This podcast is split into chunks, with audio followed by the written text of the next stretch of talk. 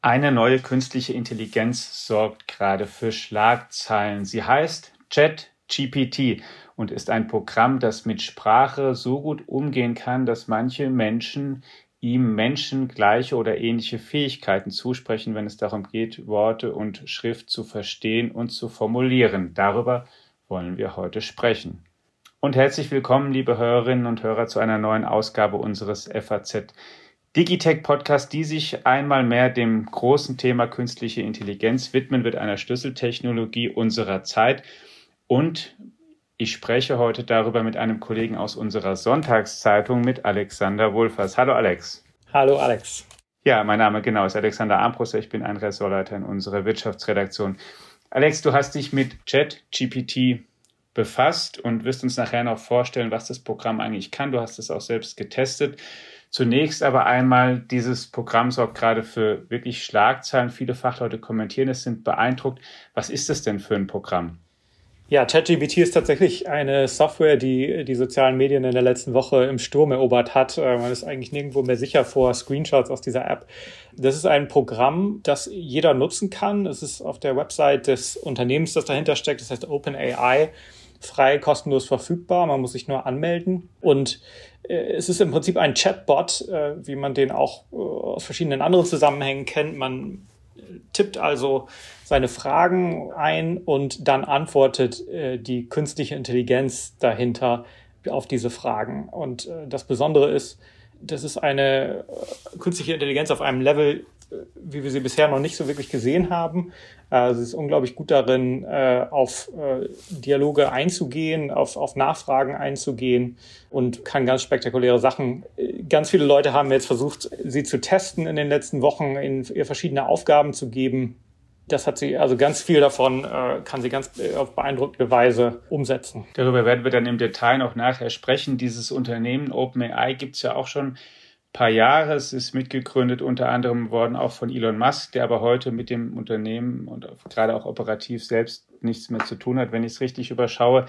Und es auch schon ein paar große Modelle gebracht hat. GPT-3 ist das ähm, ebenfalls aus diesem Haus, über das es viele Schlagzeilen gegeben hat. Was sind das denn für eine Art von Modellen eigentlich, die, ähm, die da jetzt kommen? Das sind ja neuronale Netze, also basieren darauf, aber sie sind vor allen Dingen dadurch in, aufgefallen, dass sie halt viel, viel größer sind als so diese Netze, die man bisher hatte, ne? Ja, ganz genau. Also äh, hinter ChatGPT steckt im Prinzip die gleiche Technologie wie schon bei GPT-3 äh, oder GPT-3, die jetzt aber auf eine nutzerfreundlichere Weise aufgearbeitet ist sozusagen. Also wo man mhm. eben durch dieses Chatfenster sehr einfach damit umgehen kann OpenAI, wie du richtig gesagt hast, gibt es jetzt seit 2016, wird unter anderem von, von Microsoft sehr stark unterstützt. Sie hat da, mhm. da eine Milliarde drin investiert. Und äh, genau das Besondere ist eben, ähm, das sind unglaublich große neuronale Netze, äh, die auf einer unglaublich großen Datenmenge ähm, komplexe Berechnungen durchführen können und dann eben ähm, über stochastische Prozesse dann bestmögliche Antworten daraus generieren können die also mit Daten trainiert heißt in dem Fall, die zum Beispiel, wenn es um Text geht, eben, ähm, ich ähm, spitze es mal ein bisschen zu, die im Prinzip nahezu das gesamte Web zum Lesen gekriegt haben. Wikipedia, alles Mögliche, was eben da so drin steht und aus diesen ganzen gelesenen Texten dann sich ein gewisses Wissen angeeignet haben. Also gar nicht so unähnlich vielleicht dem, wie wenn wir beide Texte lesen und wir würden jetzt, was weiß ich, noch 1000, 2000, 3000 Bücher mehr lesen, hätten einfach viel mehr Text über dieses und jenes eben gelesen. Genau so ist es. Also wir wissen nicht ganz genau, was der Trainingsdatensatz war. Wir wissen zum Beispiel aus Tweets von Elon Musk, dass wohl auch der gesamte Twitter-Datensatz damit äh, mit aufgenommen wurde. Wikipedia war sicherlich dabei, viele Fachliteratur, die irgendwo im Netz zu finden ist. Äh, der Datensatz endet äh, anscheinend 2021. Auf jeden Fall hat das ähm, mhm hat ChatGDP noch etwas Probleme damit, auf äh, aktuellere Fragen einzugehen. Also weist dann immer darauf hin, dass es nur Daten bis 2021 hat. Äh, aber das ist eben nur eine Frage dessen, was man diesem Netzwerk eben füttert. Man könnte da problemlos wahrscheinlich auch, auch aktuellere Daten einfließen lassen. Aber das ist im Prinzip genau so, wie es funktioniert. Also das äh, System, die KI, liest sozusagen diese Unmengen an Text und äh, kann daraus dann Zusammenhänge herstellen und berechnen, okay, was ist jetzt auf diese Frage wahrscheinlich die beste Antwort, basierend darauf, was es aus, aus diesen ganzen Textmengen weiß. Hm, und ist dann so ehrlich, wollte ich vorhin noch gerade sagen, wenigstens, dass es 2021 endet, aber das ist auch so ähnlich wie wenn, wenn, wenn wir 2021 aufgehört hätten, Zeitung zu lesen, dann wüssten wir halt auch nicht, was in der Zeit danach unbedingt passiert ist. So kann man sich das ungefähr vorstellen, ne? Genau, so ist es ungefähr. Ja. Also man muss so ein bisschen aufpassen, wenn man dann Fragen stellt. Das äh sagt die KI nicht unbedingt immer. Also ich habe zum Beispiel versucht, sie zu fragen, wer ist Olaf Scholz? Und äh, die Antwort war dann, Olaf Scholz ist der deutsche Finanzminister. Oh. Äh, und äh, ich habe dann nachgefragt, äh, aber das stimmt doch gar nicht. Äh, Olaf Scholz ist doch jetzt Bundeskanzler. Und dann, also ich habe es zweimal versucht. Beim ersten Mal kam dann die Antwort, äh, ja, das stimmt. Äh, Entschuldigung, ich habe einen Fehler gemacht. Okay. Äh, und als ich es nochmal versucht habe, beharrte dann aber die KI äh, auf ihrer Version äh, und sagte, nein, das ist, äh, da liegst du falsch. Die Bundeskanzlerin ist Angela Merkel. Okay. Klingt ja so, hätte sich nochmal erstmal verunsichern lassen und dann aber nochmal rückversichert. Genau. Ja, dann ein bisschen stur geblieben. Ja, gut, aber das ist dann eben so. Du hast das Programm, jetzt hast du schon ein paar Tests gesagt, auch ausprobiert, was es kann. Willst du da vielleicht mal noch, dass wir einen Eindruck kriegen, auch die Hörerinnen und Hörer noch einen Eindruck kriegen, was dieses Programm denn tatsächlich antwortet? Weil das eine sind ja wirklich solche Fragen, die man, was weiß ich, wer ist deutscher Bundeskanzler, dann kommt eben die Antwort und ist dann ein Name. Ähm, aber kannst du mal ein paar Beispiele sagen? Denn ich glaube, das Programm kann ja nicht nur jetzt auf, auf Fragen antworten und dann so ein, ein Name oder einen Ausdruck oder eine Zahl ausspucken, sondern kann auch wirklich in, in, in durchgeschriebenen Texten antworten oder absetzen oder sowas, oder? Genau, also das ist halt wirklich das, was es besonders macht. Also ähm, die Frage beantworten, wer ist Olaf Scholz, das könnte vielleicht auch äh, Siri oder Alexa äh, mhm. relativ problemlos schaffen. Aber äh, das Programm ist eben imstande, relativ komplexe Antworten zu geben. Also man kann es zum Beispiel fragen, was sind die Gründe, warum die Zentralbank die Zinsen erhöht, wenn äh, die Inflation hoch ist. Und dann äh, bekommt man mehrere Absätze an Text dazu, äh, wie da genau die, die Prozesse sind, was die, die ökonomische Theorie dahinter ist.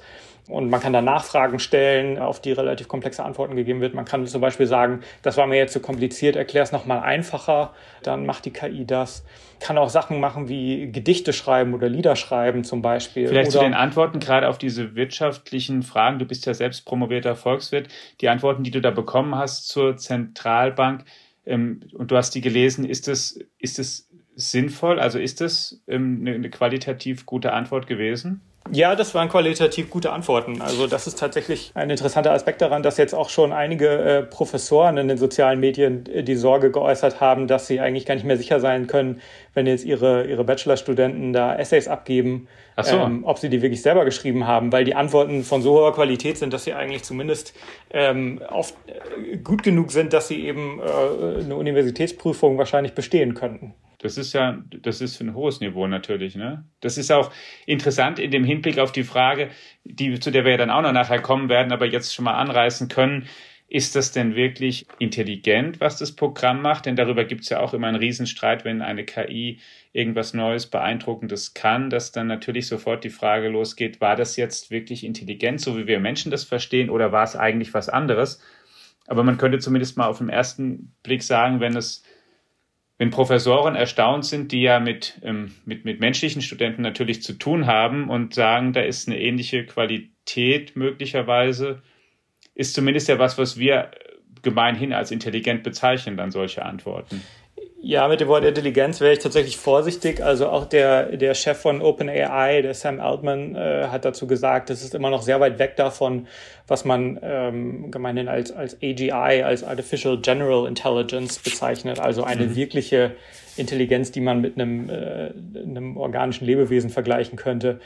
Äh, sie hat auch immer noch nach wie vor viele Schwächen und man kann durchaus ein paar Sachen ausprobieren, wo man dann sieht, dass es doch nicht unbedingt so intelligent ist, wobei das ja bei Menschen auch nicht unbedingt immer anders ist. Wollte ich gerade sagen, ähm, ich, also ob ich immer intelligente Sachen sage, genau. da werde ich mir auch nicht ganz sicher. Aber. Also auf gewisse Weise wirkt sie auch deswegen so menschenähnlich, weil sie jetzt so besonders gut daran ist, äh, wenn sie irgendwo an ihre Grenzen stößt, äh, statt einfach eine Fehlermeldung auszugeben, dann einfach ganz äh, fantastischen Unsinn zu erzählen und äh, darüber hinwegzutäuschen, was sie vielleicht doch nicht weiß. Also das Beispiel mit dem Bundeskanzler ist eins davon. Also teilweise sind die Antworten so gut formuliert, dass sie darüber hinwegtäuschen, dass es vielleicht doch nicht unbedingt alles stimmt, was die KI so von sich gibt. Denn letzten Endes kann sie ja nur das wiedergeben, was an Trainingsdaten irgendwo mal in sie reingeflossen ist. Mhm. da könnten wir jetzt auch, wenn wir nachher auch noch tun, dann drüber philosophieren, ob wir was komplett anderes machen als Menschen oder ähm, ob wir nicht dann auch was Ähnliches machen. Aber nochmal zurück zu dem, was sie so kann. Also Antworten auf Fragen wie wer ist Kanzler kann sie geben. Sie kann auch ähm, Sachverhalte erklären, die ähm, für, für im, im Hochschulstudium drankommen, wie du aus dem VWL-Beispiel zur Geldpolitik gesagt hast. Sie kann auch, hast du jetzt schon angerissen, Gedichte schreiben, also auch künstlerisch hat sie ähm, Sprachfähigkeiten. Genau, also ob das jetzt von so großem literarischen Wert ist, das sei mal dahingestellt, da bin ich auch nicht unbedingt der Experte für. Aber man kann hier zum Beispiel sagen, schreib ein Gedicht über dieses oder jenes Thema und ähm, man kann dann auch relativ konkrete Vorgaben machen. Ich habe äh, einige Sachen gesehen, wo Leute die kleine Sketche schreiben lassen haben im Stile von bestimmten Fernsehsendungen, ähm, die dann überraschend gut waren tatsächlich man kann ihr die, die, die verrücktesten Sachen äh, vorgeben als, als äh, Einschränkungen und sie setzt es dann relativ verlässlich um. Man kann ihr auch zum mhm. Beispiel, äh, eine Sache, die ich ausprobiert habe, ist, man kann sie fragen, was man heute zum Mittagessen kochen soll äh, und sagt, ich habe eigentlich nur 20 Minuten Zeit zum Kochen und es sollte was Gesundes sein und ich habe noch einen Kürbis im Kühlschrank liegen, den ich verwerten muss. Äh, schlag mir doch mal was vor. Und dann kommt da ein äh, Rezept für ein Kürbiscurry mit den Zutaten und den genauen Anweisungen, die man dafür braucht. Also es ist vielseitig, was sie eben kann und zu was sie alles was sagen kann.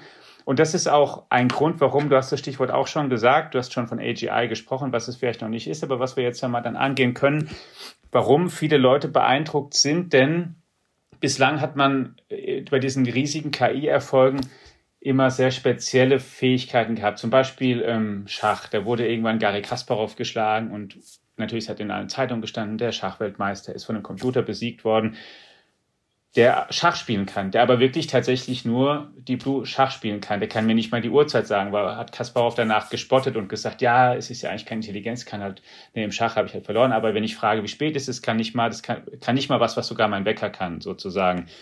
Dann kamen andere Spiele, Go, dann kam Pokern, alles Sachen so in, in einem Bereich und jetzt, ähm, und das ist an diesen ganzen großen Modellen ja die spannende Frage, die diskutiert wird. Ist es eben jetzt mehr? Ist es jetzt nicht mehr nur was sehr Spezielles, sondern ist es zumindest schon eine allgemeinere Form von Intelligenz oder von dem, was wir so für intelligent halten, weil eben das nicht nur tolle Gedichte schreiben kann, das Programm, oder nicht nur Volkswirtschaftslehre vermitteln kann und nicht nur Kochrezepte, sondern weil es halt irgendwie alles kann und weil wir Menschen ja auch uns ganz schnell zu verschiedenen Sachverhalten äußern können. Ich kann dich fragen, wie jetzt gerade, ähm, ähm, was ist eigentlich ChatGPT und wir reden über dieses Programm. Ich könnte dich aber auch fragen, Alex, wie ist denn eigentlich das Wetter gerade? Und du könntest sofort natürlich switchen und sagen, das Wetter ist so und so, es ist eben Winter und danach könnte ich noch fragen, ähm, was machst du am Wochenende so? Und das wäre so im nächsten Thema und wieder ein ganz neues. Und auch dazu könntest du natürlich sofort was sagen und ganz schnell von Thema zu Thema switchen, was uns Menschen ja ausmacht, dass wir eben mit unserer Intelligenz so viele Sachen gleichzeitig können und dieses Programm aber in einem gewissen Sinne eben so eine allgemeinere Fähigkeit oder diese typ, dieser Typ von Programm eben auch hat, oder? Ja, also die Beispiele, die du jetzt genannt hast, die könnte ChatGPT ohne Probleme auch machen. Also du könntest jetzt auch dieses Gespräch mit, äh, mit der KI führen und äh, könnte vielleicht sogar bessere Antworten geben als ich. Ähm, du könntest sie auch fragen, was soll ich denn für Fragen stellen? Und dann würde sie dir Vorschläge machen. Sie hat aber durchaus auch relativ große Schwächen. Also sie kann bei weitem nicht alles. Also zum Beispiel ganz einfache Matheaufgaben äh, stellen sie tatsächlich vor relativ große Probleme, weil sie kein richtiges Gedächtnis hat und nicht wirklich unterscheiden kann, was richtige und falsche Fakten sind. Also äh, das, was da im Hintergrund passiert, ist ja letzten Endes ein stochastischer Prozess, wo aufgrund von dieser riesen Datenmenge einfach entschieden wird, was ist die am wahrscheinlich beste Antwort auf diese Frage. Also ich habe einen Input und mhm. dann mache ich eine Berechnung und dann nehme ich das, was, was die höchste Wahrscheinlichkeit hat, äh, als Output. Das Programm weiß nicht, dass 2 plus 2 4 ist, sondern es guckt einfach nur in seinen riesen Datensatz und wenn es gefragt wird, was ist 2 plus 2, dann ähm, sucht es die wahrscheinlichste Antwort raus und das ist dann vielleicht 4. Manchmal bei etwas komplexeren mathematischen Aufgaben aber vielleicht schon wieder nicht.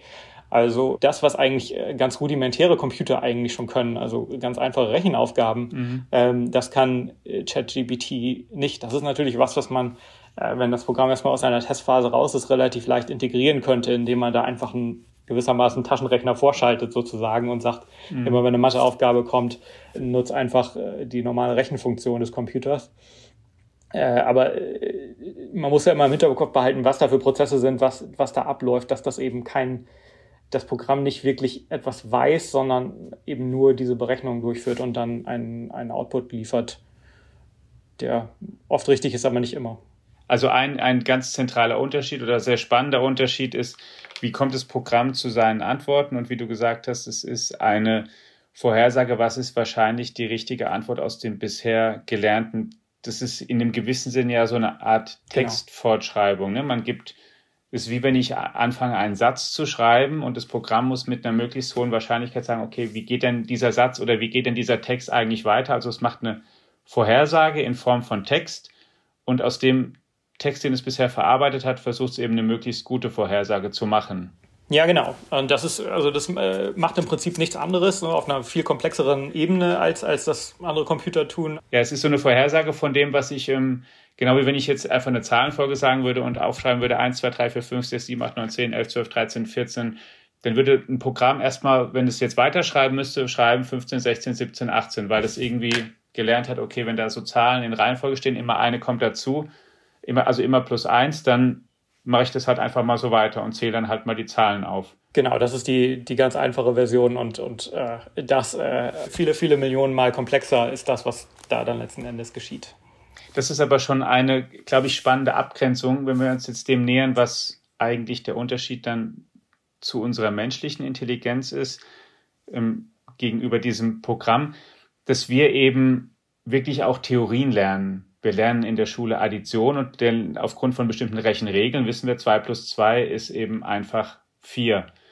Und das Programm sieht sozusagen ganz oft die Aufgabe vielleicht 2 plus 2 irgendwo im geschriebenen Text und sieht, die meisten Leute, die das schreiben, 2 plus 2 kommt dann gleich 4, ist sozusagen die nächsten Wörter oder Buchstaben, die dann da kämen, aber es ist sozusagen keine vermittelte Mathematik, sondern es sind sind vor allen Dingen Text und, und, und, und Daten und dann werden diese Aufgaben sozusagen gesehen. Aber es ist kein, nicht das, was wir eine Theorie nennen, ne, im, im, in, in dem Sinne, das ist auch das, was du schon angesprochen hast, mit das könnte man ja noch rein integrieren. Das sind nämlich so Ansätze, die dann mittlerweile auch von, von Fachleuten propagiert werden. Die sagen, naja, dieses Lernen, KI auf Basis von, von Lernen, ganz viele Daten mit ganz viel Rechenleistung ähm, in großen Modellen, trainieren zu lassen, ähm, ist es ein, aber wir müssen vielleicht es um bestimmte Theorien und bestimmtes Wissen, einprogrammiertes Wissen ergänzen, damit es wirklich noch viel besser wird. Ja, ich glaube, das wäre sehr sinnvoll. Also ähm, würde sicherlich die, die Fähigkeiten äh, dieses Programms nochmal deutlich erweitern und auch die Antworten verlässlicher machen in vielerlei Hinsicht, wenn ich mich einfach darauf verlassen kann, okay, wenn ich eine mathematische Frage stelle, dann versteht das auch wirklich, was ich, was ich will und, und, und kann mir eine verlässliche Antwort geben, wie ich es ja eigentlich äh, bei einem normalen Computer auch schon kann, wenn ich da ähm, eben in die, die Taschenrechnerfunktion die, die Aufgabe eingebe. Wo werden denn perspektivisch so aus dem, was du jetzt recherchiert hast zu dem Programm, vielleicht Anwendungsfelder sein? Und ich sage jetzt auch nochmal dazu, es soll, wir wollen jetzt nicht Werbung für ein spezielles Programm machen. ChatGPT ist auch nicht das einzige sehr großes Sprachmodell, was es gerade gibt. Diese Modelle insgesamt, die erleben einen gewissen Hype. GPT-3 habe ich schon gesagt. Es gibt im Luminus hier von dem deutschen Unternehmen Aleph Alpha in Heidelberg. Die Chinesen haben große Sprachmodelle gebaut. Google hat ähm, Transformer-Modelle gebaut, die versuchen, sowas zu können. Was sind denn ähm, aus dem, was du recherchiert hast, so Anwendungsfälle, den Professor hast du schon erwähnt, aber wo man, wo man sich denken kann, wo, wo Leute das vielleicht wirklich nützlich einsetzen können? Also ich glaube, es gibt viele Berufe, in denen das ein, ein ganz sehr nützlicher Assistent werden kann, indem es zum Beispiel für Programmierer, die Programmiercode schreiben müssen, die dem Programm sagen können, das ist nämlich was, was es auch kann, okay, ich brauche okay. jetzt einen äh, Code äh, in dieser und jener Programmiersprache, zum Beispiel Python, der, wenn ich diesen Input reinpacke, diesen Output rausspuckt und dann schreibt er diesen Code für mich. Ich kann auch, wenn ich selber Code geschrieben habe, den da reinstecken, der vielleicht irgendwie einen Fehler hat und das Programm fragen, äh, was ist damit das Problem? Warum funktioniert das nicht? Und dann gibt das Programm mir eine Antwort. Also ich glaube, für Leute, die selber schon Experten in ihrem Feld sind und auch imstande sind, äh, zu gucken, ob das, was das Programm ihnen da liefert, so sinnvoll ist, für die ist das ein unglaublich wichtiges Werkzeug, das ihnen viele Stunden Arbeit abnehmen könnte. Ähm, mhm. Das andere Beispiel, wir haben gerade schon gesagt, äh, wären äh, Professoren oder Lehrer, Also einerseits stellt es die vor eine Herausforderung, weil sie nicht mehr wissen, wie sie ihre Klausuren korrigieren können. Es kann ihnen aber auch viel Arbeit abnehmen, wenn ich sage, okay, ich möchte zu diesem Thema einen Lehrplan aufstellen. Ich möchte eine äh, Aufgabe formulieren, äh, die dieses Wissen abtestet. Das sind Sachen, die die KI für mich generieren kann. Ähm, ich kann äh, Klausuren korrigieren äh, lassen von der KI. Also da habe ich ein interessantes Beispiel gesehen, wo jemand mal testweise seinen Klausurensatz durch die KI gejagt hat und festgestellt hat, am Ende hat die KI sehr ähnliche Noten gegeben wie er selber. Okay. Auch für uns als Journalisten ist es, glaube ich, ein interessantes äh, Werkzeug, wenn wir es äh, zur Recherche nutzen. Also äh, man könnte zum Beispiel erstmal, wenn man sich in ein neues Thema einarbeitet, die KI fragen, okay, stell mir mal eine Leseliste zusammen, was, worüber soll ich mich da informieren? Also was sollte ich mir angucken? Wer sind vielleicht interessante Gesprächspartner? Ähm, was sind Fragen, die man stellen könnte? Ähm, also diese ganzen Vorarbeiten, die sonst, äh, in die sonst sehr viele Stunden reinfließen, ähm, für sowas ist das nützlich. Und dann natürlich auch äh, Texte zu schreiben. Also ich glaube, Journalisten werden damit nicht überflüssig, ganz sicher nicht. Das wollte ich gerade fragen, ob man schon so, ob man schon so weit sein kann, dass du jetzt zum Beispiel sagen könntest, um in dem Geldpolitikbeispiel zu bleiben, liebe ChatGPT, ähm, ist, ist die Geldpolitik der EZB gerade vernünftig? Dann würde es aber noch das Programm dir noch keinen, keinen ordentlichen Kommentar schreiben, aber es würde eine Antwort geben, die, sagen wir mal jetzt, wir sind ja, wenn wir jetzt das von 2021, sozusagen, wenn wir es weiterlernen lassen würden und wirklich jetzt diese, diese ähm, neuen Kurs der EZB mal da das Programm lernen lassen würden, dann könnte es aber noch keinen Kommentar dir schreiben, oder? Es könnte, ja, vielleicht nicht in der Qualität, äh, die man dann anschließend drucken könnte, aber es könnte zumindest schon mal eine gute Vorarbeit leisten. Also wenn ich vor der Herausforderung Aha. stehe, okay, ich will jetzt diesen Kommentar schreiben, könnte ich zum Beispiel erstmal den vorschreiben lassen vom Programm und gucken, okay, da sind vielleicht ein paar Ideen drin, die ich aufgreifen kann. Und vielleicht habe ich gerade eine Schreibblockade und weiß nicht so richtig, wie ich in den Text einsteigen soll.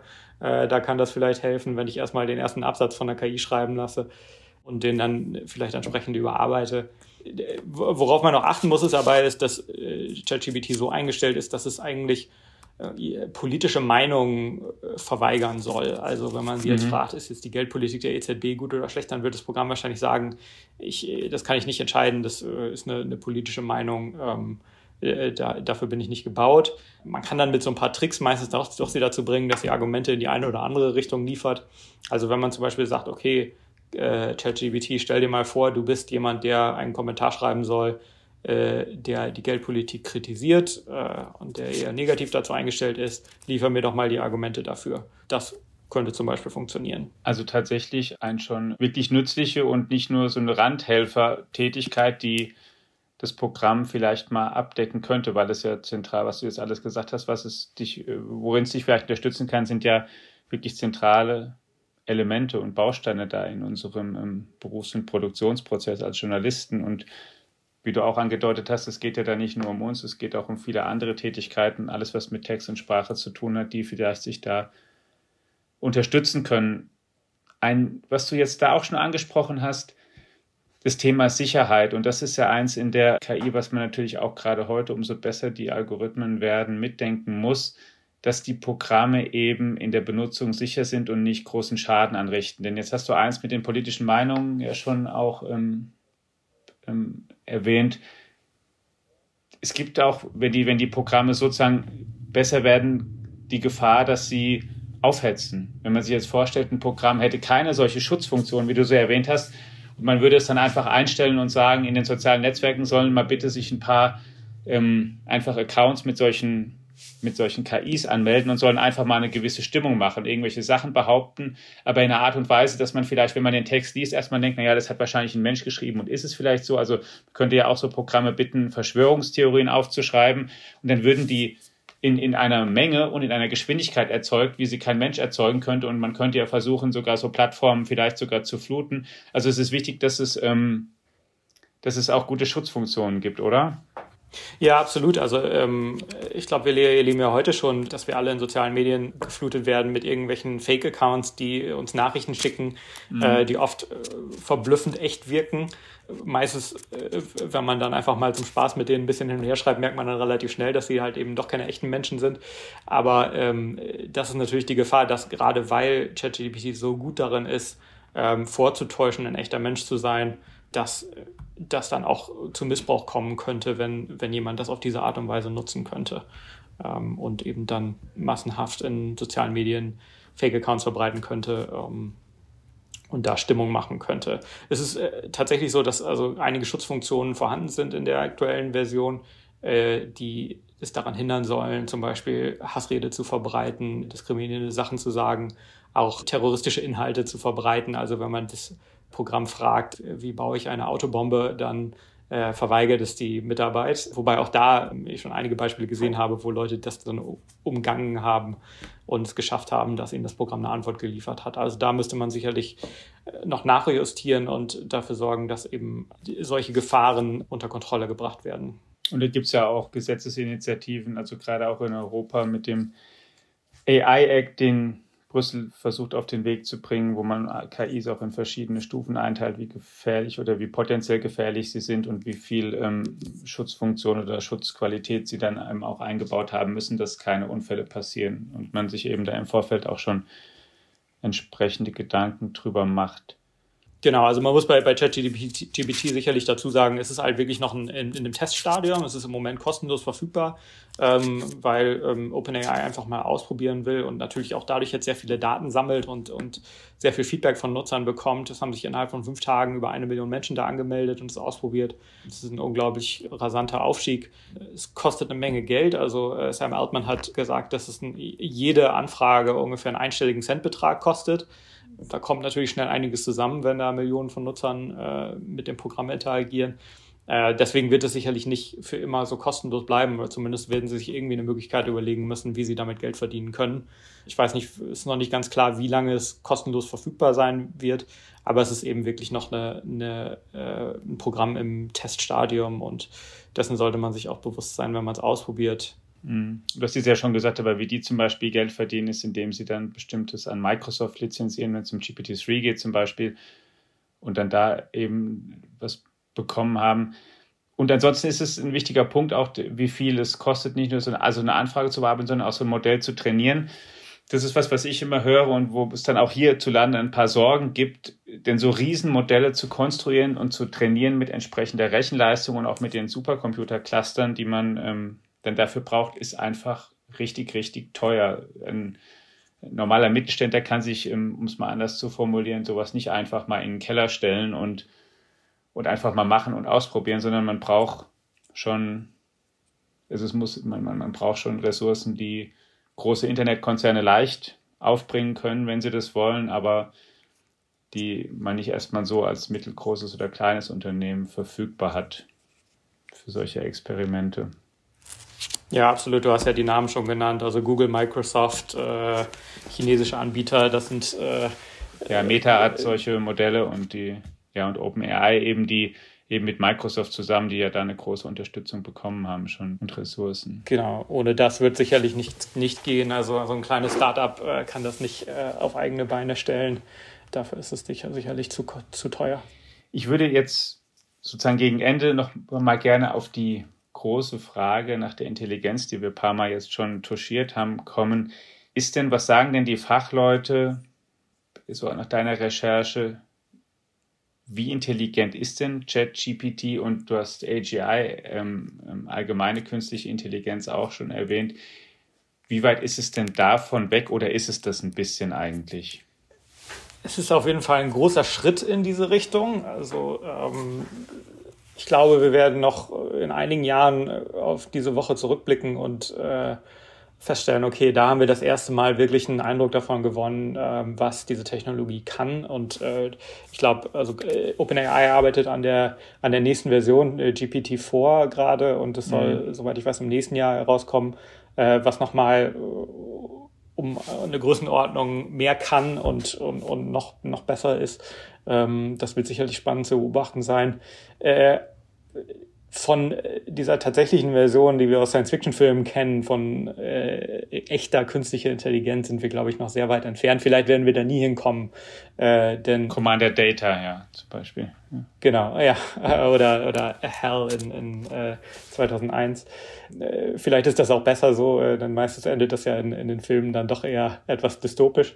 Äh, aber äh, ich glaube, bis dahin ist es noch ein sehr weiter Weg und ähm, das äh, ändert aber nichts daran, dass es ein, ein, ein riesiger ähm, technologischer Schritt ist, der ähm, uns ein Werkzeug liefert, das unglaublich nützlich ist, glaube ich, dass die das Potenzial hat, ein, ein gewaltiges Produktivitätswachstum zu erzeugen ähm, und äh, eine ganz entscheidende Technologie äh, in den nächsten Jahren und Jahrzehnten sein wird. Die Digitalisierung und damit auch bahnbrechende Technologien wie die generative KI sind auf dem Vormarsch. Investitionen in die digitale Transformation werden für Unternehmen zunehmend unausweichlich. PwC hilft ihnen dabei, zukunftsweisende Technologien einzusetzen und gewinnbringend in ihrem Geschäftsalltag zu nutzen. Mit seinem umfassenden Cloud- und Digital-Know-how macht PwC ihr Unternehmen zum digitalen Champion. Mehr auf pwc.de/slash cloud-digital. Ja, und eine Unterscheidung, glaube ich, die, die, die ist auch nach wie vor von dem, was wir so für intelligent oder für, also als menschliche Intelligenz dann auch zumindest als, als Bestandteil erfassen, ist unser Verständnis von ähm, Kausalität. Dass eben, dass sozusagen diese Unterscheidung, Korrelation oder Kausalität, dass, dass eben so Programme versuchen, Vorhersagen zu treffen, aber eher auf Basis so von, von, einer, von einer Korrelation, wie du jetzt vorhin mit dem Textbeispielen gesagt hast. Es gibt eben einen bestimmten Text und das Programm versucht eigentlich vorherzusagen, welcher Text dann folgt, also welcher irgendwie damit korreliert ist, welche Antwort. Aber es ist nicht so sehr eine, der unmittelbar so der kausale Zusammenhang, dass das Programm jetzt wüsste, sozusagen ganz, ganz, ganz klassisch wüsste, dass wir jetzt wissen, von dem, wenn ich einkaufen gehe, und kaufe eben irgendwas und gehe an die Kasse und, ähm, und muss dann einen bestimmten Betrag bezahlen und lege Geld auf den dahin und dann ist es bezahlt. Der weiß das Programm sieht dann, aha, wenn bei einem Einkauf muss Geld bezahlt werden, aber von der kausalen sozusagen Kette, ich muss dieses Geld verdient haben erst, damit ich einkaufen gehen kann, um mit diesem Geld dann dort zu bezahlen. Und das ist das Geld, was ich eben vorher mal verdient haben musste so dieses Verständnis von solchen Ursache-Wirkungsketten oder wenn wir uns ähm, sozusagen so ein, so ein bis es so ein gewisses Weltverständnis, was, was wir beide haben, wenn wir uns jetzt ähm, in einem Raum zusammensetzen, wissen wir beide schon ähm, wir, im, im Büro irgendwo und diskutieren eben über KI, dann wissen wir schon in dem Moment, wo wir den Raum betreten haben, dass wir danach den Raum wieder verlassen werden, weil die, weil wir, weil Menschen da nicht, weil wir da nicht schlafen wir wohnen da nicht drinnen. Wir gehen halt irgendwann wieder aus dem Raum raus und wir verlassen sogar das Gebäude und gehen halt wieder nach Hause, weil wir woanders wohnen. Und das haben wir als einfach als Weltwissen drin, dass es bei den Menschen so ist. Die Menschen gehen in ihre Büros und gehen danach wieder nach Hause zum Beispiel oder gehen an ihre anderen Arbeitsplätze. Aber das ist schon klar, dass sie eben woanders wohnen. Und solche, solche Elemente, die sind, glaube ich, noch in so Programmen wie, wie diesen riesigen auch Sprachverarbeitungsprogramm nicht integriert, oder? Ja, genau. Also das ist, äh, da sprichst du einen ganz wichtigen Punkt an, dass äh, es am Ende wirklich alles Korrelationen sind. Eine unglaubliche Menge an Korrelationen, aber diese Programme eben nicht imstande sind zu sagen, in welche Richtung eine Kausal, ein Kausalzusammenhang äh, geht oder ob möglicherweise ein äh, dritter Aspekt auf zwei äh, Aspekte einwirkt, der, der wirkliche, die wirkliche Ursache ist. Ähm, das ist äh, was, wo in der Sozialwissenschaft äh, oder in der Naturwissenschaft sich die Leute gewaltige Gedanken darüber machen, wie man so Kausalzusammenhänge nachweisen kann. Ähm, und so wirklich den Heiligen Gral hat auch da noch keiner gefunden. Da gibt es heiße Diskussionen drüber. Und ähm, das kann das Programm oder eine, kann eine, eine KI alleine definitiv nicht leisten. Also ähm, die wird uns jetzt nicht äh, die Forschung abnehmen. Äh, da wird es immer noch eine Rolle für für Menschen geben, die sich äh, kluge Gedanken darüber machen, wie man so einen Kausalzusammenhang nachweisen kann. Äh, alles andere ist dann eben wirklich eine Korrelation. Das kann unglaublich mächtig sein, wenn man einen riesen Datensatz hat äh, und diese unglaubliche Komplexität äh, verarbeiten kann, wie das bei ChatGPT der Fall ist. Ähm, aber es, es kommt eben nicht über diese, äh, geht nicht diesen Schritt noch weiter. Das heißt, alle Fragen der Intelligenz sind auch in diesem Fall der menschlichen Intelligenz nicht gelöst, aber es ist ein interessanter Schritt und ein interessantes neues Programm, über das es sich gelohnt hat, dass wir uns da mal ausgetauscht haben und nicht nur hoffentlich gut erklärt haben, was das Programm kann und wie es funktioniert, sondern auch wo die Grenzen dessen sind, was es kann und was es eben wirklich noch von dem unterscheidet, was wir Menschen können. Lieber Alex, ganz herzlichen Dank für die Zeit, die du dir genommen hast und dass du uns das vorgestellt hast. Ähm, der Hinweis sei noch erlaubt an der Stelle, dass ein, ein Artikel darüber nochmal nachzulesen ist, auch in der jetzt erscheinenden Frankfurter Allgemeinen Sonntagszeitung. Also wer sich da auch nochmal in einer anderen Form für interessiert und nochmal im, in geschriebenem Text, von einem Menschen geschriebenen Text, ähm, sich darüber informieren möchte, was das Programm kann und wie weit die KI ist, der kann da auch gerne zugreifen. Genau, wir haben also sogar auch äh, drei kleine Texte, die die KI geschrieben hat, mit abgedruckt. Also, also man kann sich selbst überzeugen. Nicht nur das, was ich geschrieben habe. Ja, also sozusagen sogar eine, eine, eine Co-Produktion, muss man ja dann sagen, von euch beiden. Muss und, man sagen, ja.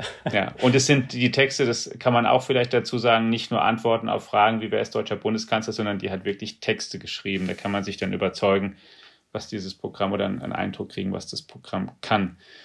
Ja, und liebe Hörerinnen und Hörer, auch Ihnen herzlichen Dank, dass Sie natürlich einmal mehr eingeschaltet haben in unserem Podcast. Wir informieren Sie natürlich nicht nur in dem Podcast weiter über das, was in der KI passiert, sondern auch alle anderen wichtigen digitalen Themen und dies wiederum nicht nur im Podcast, sondern auf allen Kanälen der FAZ. Bleiben Sie uns gewogen, gesund und wenn Sie mögen, dann bis in der kommenden Woche. Ciao.